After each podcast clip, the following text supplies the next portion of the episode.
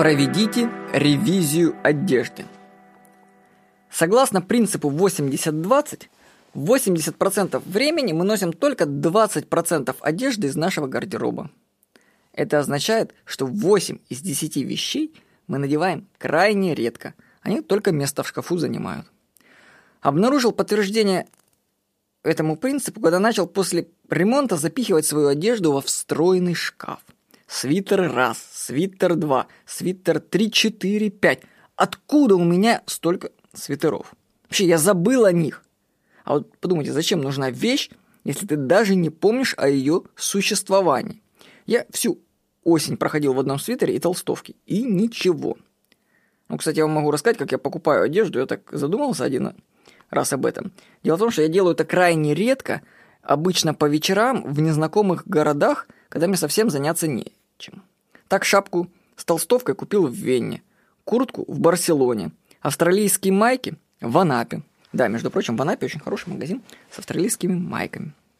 Если вы как-нибудь посмотрите мои фотографии ВКонтакте, то заметите, что одежда на мне одна и та же даже спустя много лет.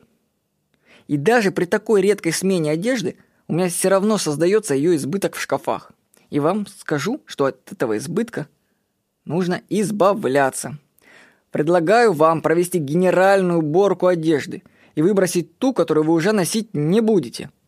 Это почистит энергию в вашем доме и устранит, как говорят, так называемый энергетический затор. Это по фэншую, что вещи тянут энергию, тем более старые.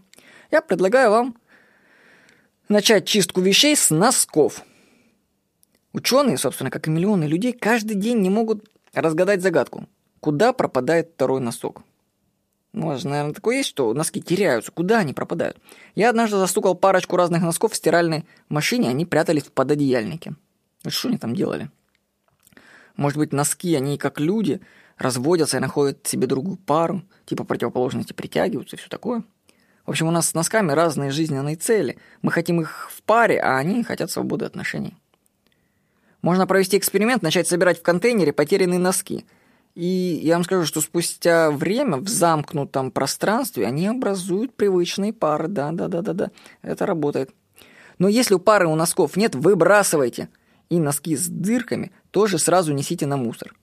Помните, что самый лучший способ заштопать дырку на носке – это выбросить его.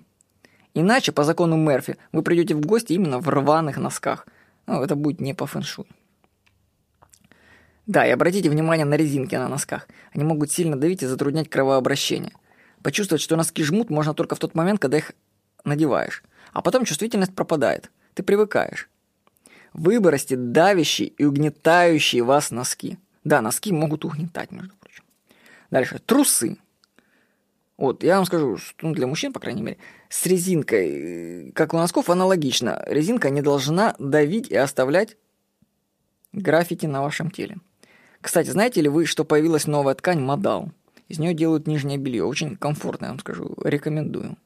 На зиму могу вам посоветовать купить термобелье. Майки, водолазки, кальсоны.